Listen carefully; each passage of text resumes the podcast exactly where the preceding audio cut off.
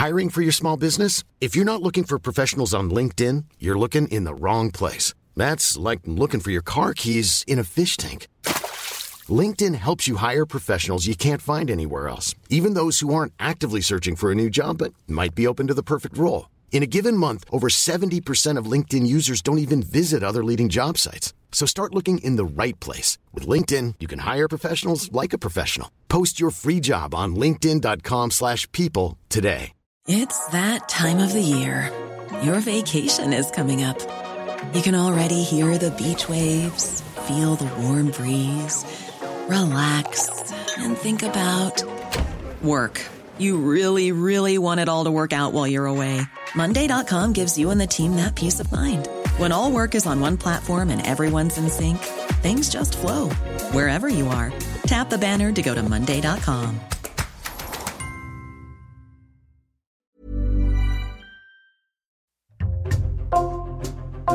Bonjour, c'est Jules Lavie pour Code Source, le podcast d'actualité du Parisien. Depuis le mois d'avril, le Parisien a parlé à plusieurs reprises d'un phénomène nouveau et inquiétant. Les trafiquants de drogue recrutent des tueurs à gages, souvent très jeunes, soit pour des assassinats ciblés, soit pour faire des morts dans le camp d'en face, pour marquer les esprits. Deux faits divers récents ont mis en lumière le phénomène à Paris et Marseille. Dans les deux affaires, les tueurs présumés avaient 18 ans et l'un des deux, prénommé Matteo, a fait au moins trois victimes. On fait le point sur ce sujet dans Code Source aujourd'hui avec deux journalistes du Parisien, Jean-Michel Décugis du service police-justice et Damien Delsoni qui dirige ce service.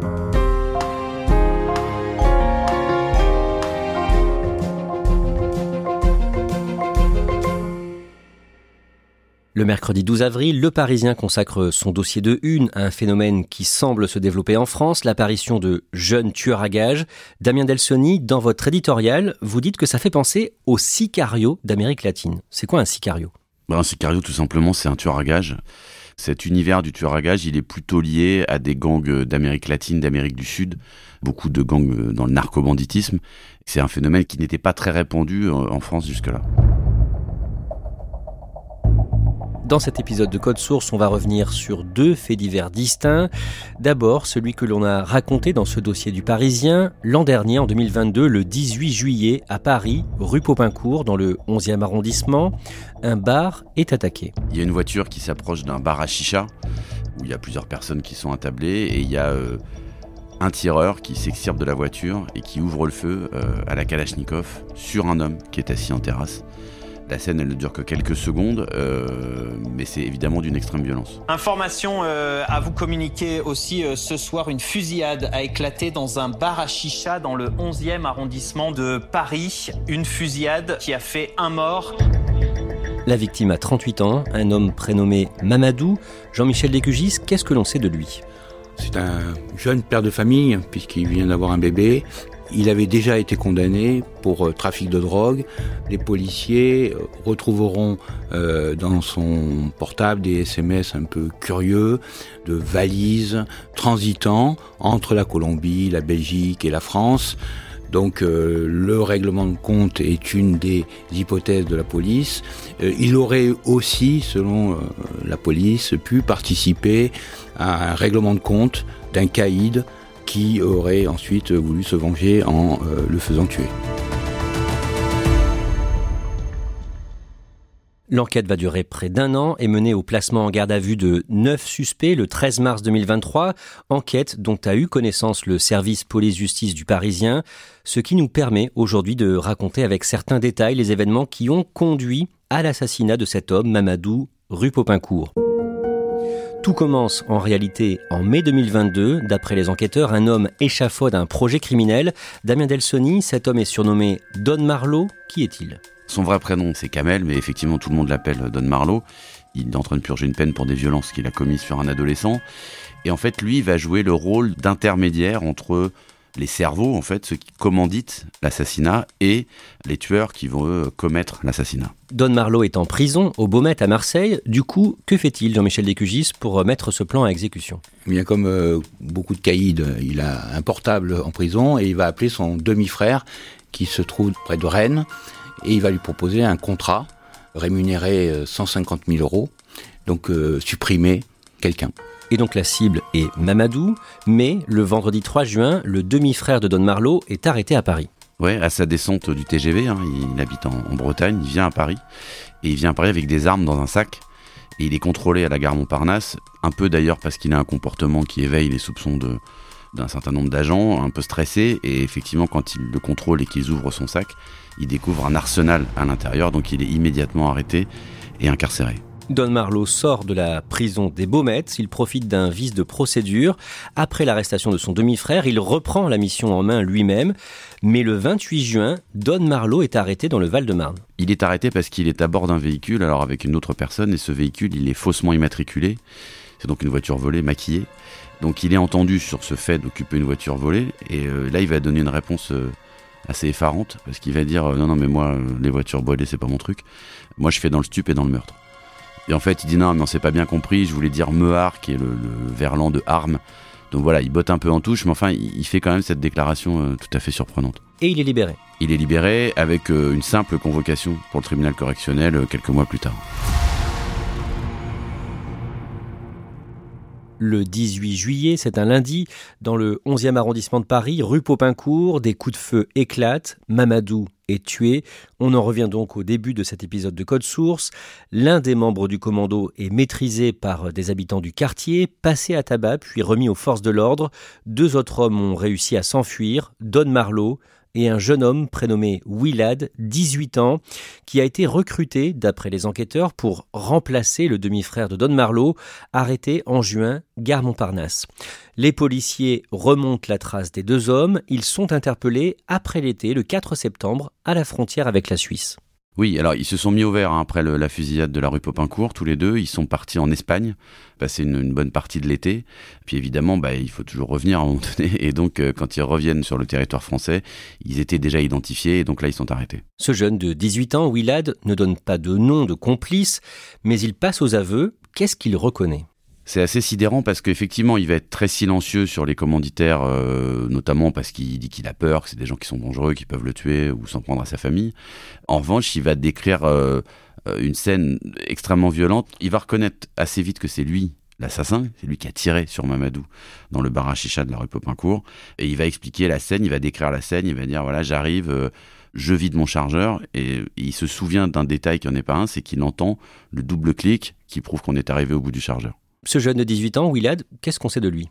On sait que c'est quelqu'un qui n'est pas du tout de Paris ni de la région parisienne parce qu'il habite à Roquebrune-Cap-Martin, qui est une commune juste frontalière avec Monaco.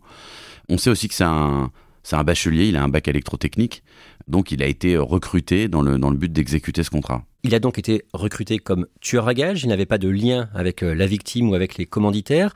Pourquoi est-ce qu'il a accepté de participer à ce projet d'assassinat? Il n'a pas une réponse très claire. Il dit, bah, en gros, je sais pas. Euh, en deux mois, j'ai fait des choses que j'avais jamais faites avant. J'ai basculé dans quelque chose d'extrêmement violent.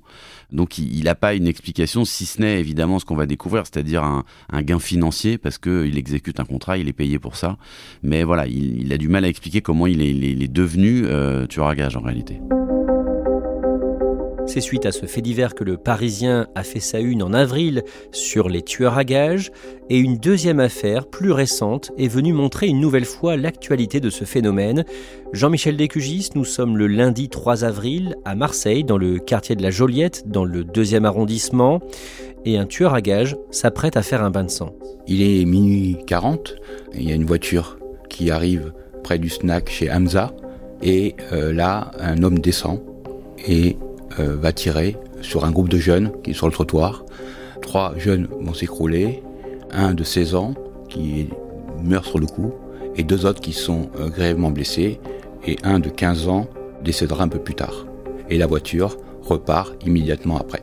Marseille a connu une nuit de terreur dimanche dernier. Le bilan est de trois morts et une douzaine de blessés. Ces fusillades sont liées à la guerre que se livrent les groupes rivaux pour le contrôle des points de deal. Les victimes sont de plus en plus jeunes et ces assassinats semblent de moins en moins ciblés contre les chefs de réseau. Même les petites mains font les frais de ces règlements de compte. Jean-Michel Descugis, rappelez-nous le contexte à Marseille. Deux clans sont en guerre. Guerre ouverte au départ pour contrôler les points de deal de la cité de la Paternelle. Présentez-nous ces deux clans. La DZ Mafia et Yoda du nom de ce personnage de Star Wars qui est dessiné sur une fresque à l'entrée de la cité de la Paternelle, qui est euh, un des épicentres du trafic de drogue à Marseille, où ces deux clans en fait tiennent des points de deal et se font la guerre pour ben, les garder ou, prendre celui de l'autre. À la tête de ces deux clans, il y a euh, deux anciens alliés qui sont devenus ennemis et qui euh, se sont fait la guerre, en tout cas euh, entretués, euh, pour récupérer ou garder des points de deal à l'intérieur de cette cité de la paternelle, avec des alliances euh, avec d'autres clans, d'autres bandes, et on tire, on tue, on terrorise des cités qui appartiennent à ces deux clans, et là aujourd'hui on a deux blocs, d'où cette guerre impitoyable. Et ces deux hommes, Fefe qui dirige le clan Yoda et Tik qui est à la tête de la DZ Mafia, ont eu une sorte d'altercation il y a quelques mois. Oui, un, différent à des milliers de kilomètres euh, de Marseille, en Thaïlande, dans une discothèque.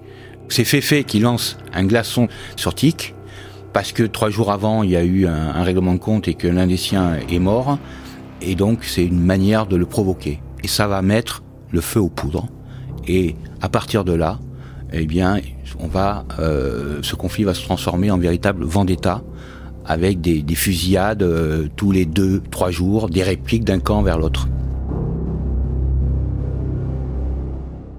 On revient sur la fusillade dans le quartier de la Joliette le lundi 3 avril, dans laquelle deux jeunes de 15 et 16 ans sont tués.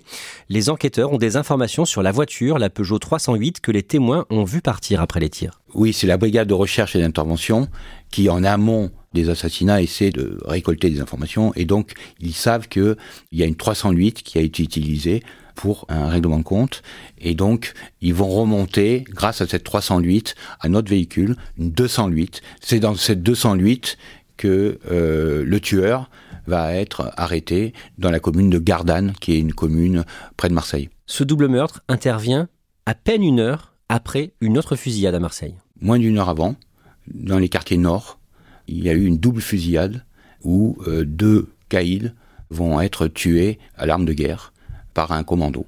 Et ensuite, moins d'une heure après, il y a ce double meurtre de la Joliette qui est euh, perçu par les enquêteurs comme une réplique, c'est-à-dire une vengeance de la précédente fusillade.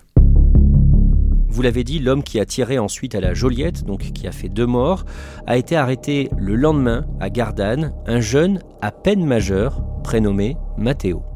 C'est un jeune de 18 ans, plutôt de classe moyenne. Son beau-père est chef d'entreprise. C'est quelqu'un qui est déscolarisé assez vite. Quelqu'un qui est connu de la police déjà pour des faits de violence, puisqu'il va se retrouver dans un centre fermé, puis euh, en prison même pour euh, du trafic de stupes comme petite main. Et c'est d'ailleurs là, en prison, qu'il va rencontrer son mentor, proche de la DZ Mafia, et il va offrir ses services. Hein, quand il sort de prison en, 2000, euh, en fin 2022, il va proposer ses services euh, à la DZ Mafia sur une boucle Snapchat, et euh, il va être recruté par la DZ Mafia pour supprimer les gens. Jean-Michel Lécugis, par ailleurs, il est soupçonné euh, par la justice d'avoir tué un jeune Parisien de 22 ans. Un jeune Parisien euh, de 22 ans retrouvé à Marseille, hein, dont le corps a été retrouvé criblé de balles par les CRS deux jours après une fusillade qui s'était déroulée euh, le 27 mars dans la cité de la Paternelle. À quoi ressemble ce jeune tueur à gages, Mathéo? Ah, Ce qui a surpris les enquêteurs quand ils l'ont arrêté, c'est que c'est quelqu'un de très frêle, 40 kilos, et qui a les cheveux très longs qui lui tombe dans le, dans le bas du dos, avec un visage très émacié et recouvert euh, de boutons d'acné. Matteo est soupçonné d'avoir commis encore plus de meurtres. Effectivement, et le mode opératoire et les armes utilisées euh, laissent penser que Matteo, qui en plus ne se cache pas du tout d'être recruté pour ça et d'être un tueur à gages de la DZ Mafia, les policiers le soupçonnent d'avoir fait au moins 7 ou 8 autres règlements de compte sur Marseille depuis simplement le début de l'année et il devait prendre des vidéos après avoir euh, tué ses cibles. Ça faisait partie du contrat, c'est-à-dire qu'on lui, euh, lui indiquait en général euh, une voiture à récupérer avec une arme à l'intérieur et ensuite il devait effectivement filmer l'exécution de son contrat pour une raison très simple, c'est que ceux qui vont le payer ensuite voulaient être bien sûr que c'était lui qui avait exécuté le contrat et pas quelqu'un d'autre. Donc c'est une manière d'avoir une preuve de, ce qu'il faisait. Je vais enchaîner les contrats, frérot, je vais redescendre. Sur la vie de ma mère, tu vas te jurer, mon sang. Sur la vie de ma mère, tu vas péter un plan.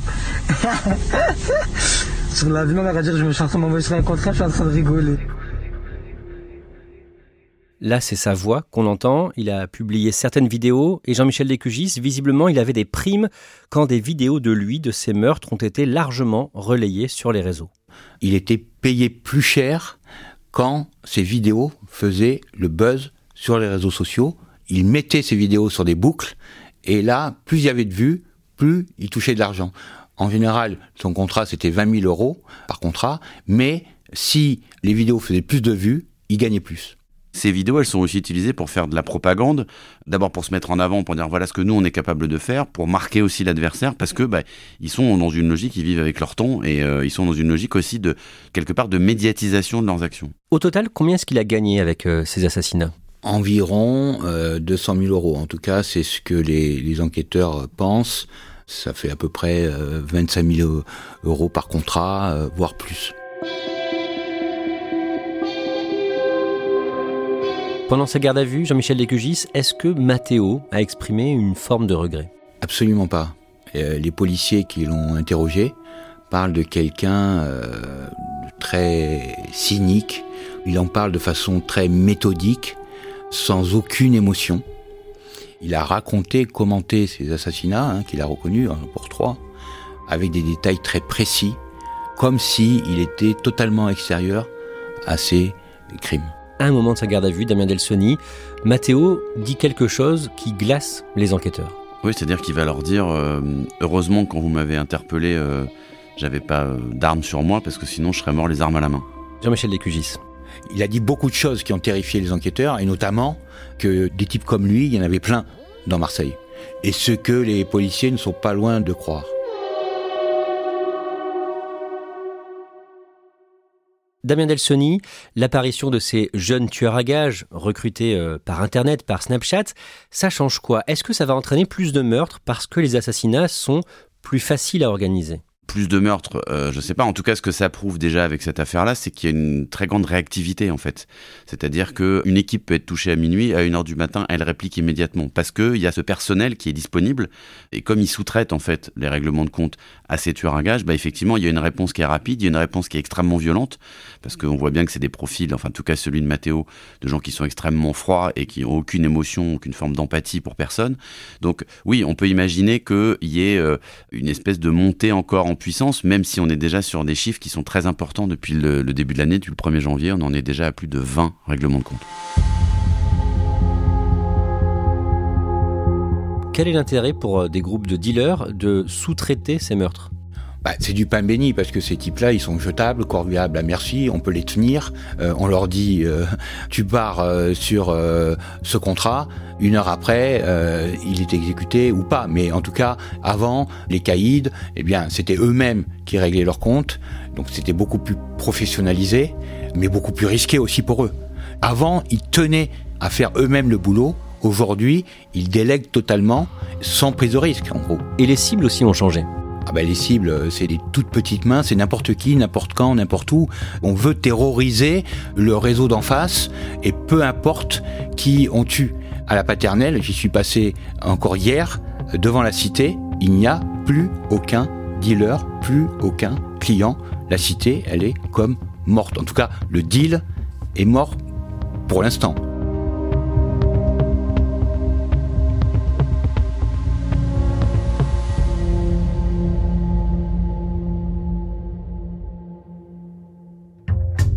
Merci à Damien Delsoni et Jean-Michel Descugis. Cet épisode de Code Source a été produit par Raphaël Pueyo et Emma Jacob. Réalisation Pierre Chaffanjon. Code Source est le podcast quotidien d'actualité du Parisien. Nous publions un nouvel épisode chaque soir du lundi au vendredi. Abonnez-vous sur une application audio comme Apple Podcast, Google Podcast, Spotify ou encore Amazon Music pour nous retrouver facilement. Code source at leparisien.fr.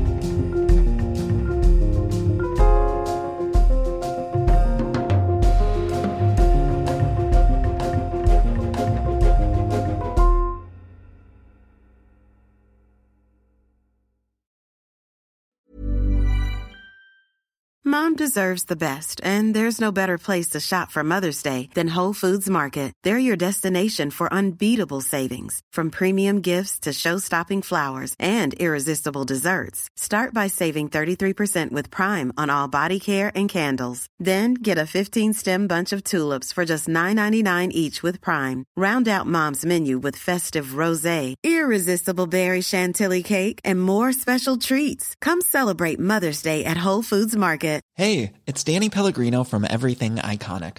Ready to upgrade your style game without blowing your budget? Check out Quince. They've got all the good stuff shirts and polos, activewear, and fine leather goods, all at 50 to 80% less than other high end brands. And the best part? They're all about safe, ethical, and responsible manufacturing. Get that luxury vibe without the luxury price tag. Hit up quince.com slash upgrade for free shipping and 365 day returns on your next order. That's quince.com slash upgrade.